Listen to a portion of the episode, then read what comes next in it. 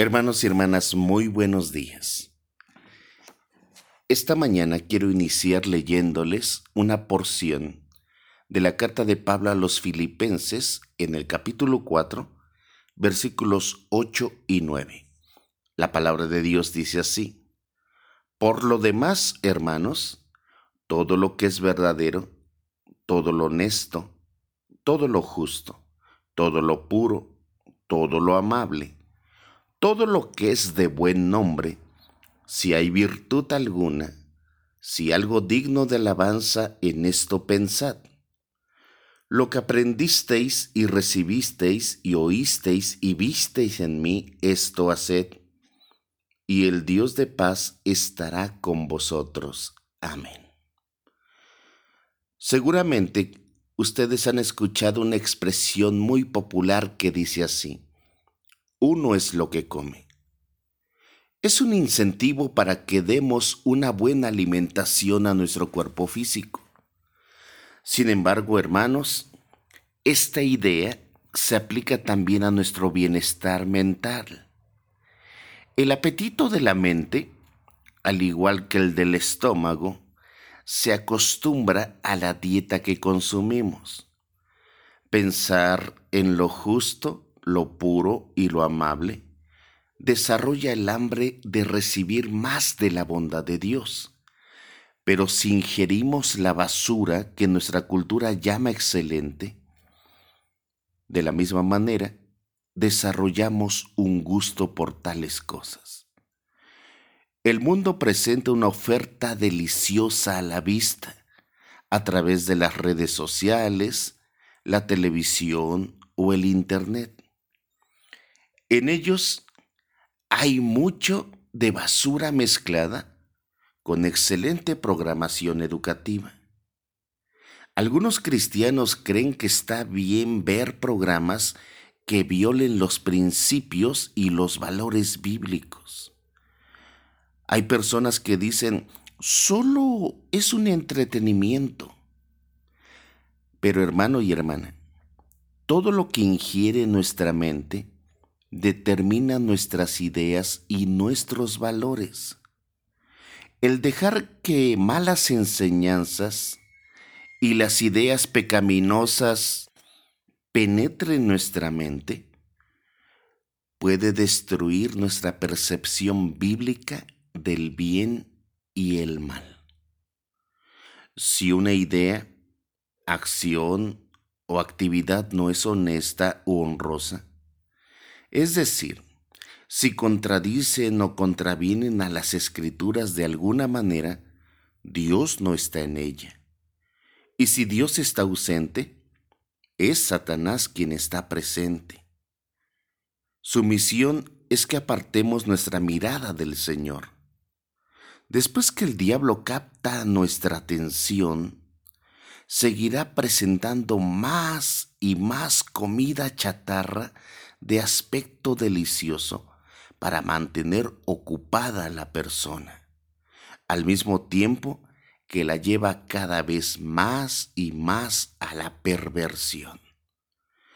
Todo aquello en lo que nuestra mente pueda concentrarse, ya sean filosofías, entretenimientos y enseñanzas, es la basura de Satanás o en contraparte la bondad del Señor.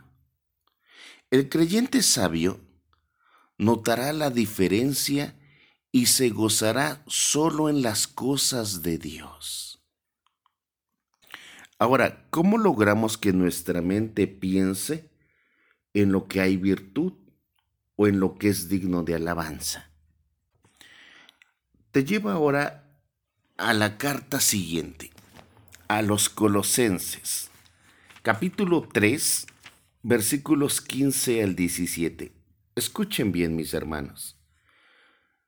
Y la paz de Dios gobierne en vuestros corazones, a la que asimismo fuisteis llamados en un solo cuerpo, y sed agradecidos. La palabra de Cristo mora en abundancia en vosotros, enseñándoos y exhortándoos unos a otros en toda sabiduría cantando con gracia en vuestros corazones al Señor con salmos e himnos y cánticos espirituales. Y todo lo que hacéis, sea de palabra o de hecho, hacerlo en el nombre del Señor Jesús, dando gracias a Dios Padre por medio de Él. La mente es la torre de control de la vida. Las decisiones determinan acciones, las que a su vez influyen en el futuro inmediato y lejano. La persona que cada uno de nosotros será aquí a 20 años será el resultado de cómo pensemos hoy. Si queremos que nuestra identidad futura sea agradable al Señor, tenemos que comenzar ya a programar nuestra mente con pensamientos rectos. En dos de sus epístolas, el apóstol Pablo escribe sobre la necesidad del creyente de desechar el pensamiento mundano y renovar su mente. Una la encontramos en Romanos 12.2 que dice así, no os conforméis a este siglo, sino transformaos por medio de la renovación de vuestro entendimiento, para que comprobéis cuál sea la buena voluntad de Dios agradable y perfecta.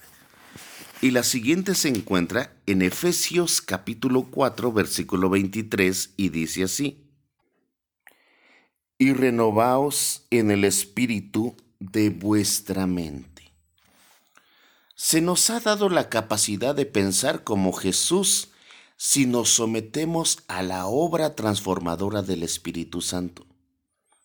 El primer acto de sometimiento es buscar las cosas de Dios. Esto significa abrir intencionalmente nuestra mente solo a actitudes, actitudes y filosofías que sean bíblicamente sanas. Debemos protegernos de la mentalidad narcisista del mundo, porque estamos llamados a ser siervos de Dios. La segunda manera de someternos es examinando cuidadosamente nuestros pensamientos con la palabra y la voluntad de Dios. Debemos fijarnos en si una actitud o línea de pensamiento es agradable al Señor y útil para convertirnos en la persona que Él nos ha llamado a ser. Entonces, si un pensamiento no es bíblico, podemos elegir rechazarlo. Dice así la segunda carta de Pablo a los Corintios, capítulo 10, versículo 5. Derribando argumentos y toda altivez que se levanta contra el conocimiento de Dios y llevando cautivo todo pensamiento a la obediencia de Cristo. Desde luego, la única manera de saber si un pensamiento es agradable al Señor es leyendo y meditando la Biblia. En su palabra, Él nos da ejemplos de vida y pensamientos rectos y nos ofrece dirección para elegir esos modelos. La Biblia, la palabra de Dios, la escritura, es el manual de instrucción para nuestra torre de control que es nuestra mente. Hermanos, pensemos honestamente. Somos llamados a tener un pensamiento como el de Cristo. Y entonces somos responsables de esto. Todo está a nuestra disposición. Les invito a estar en oración. Padre Santo, esta mañana que sea tu palabra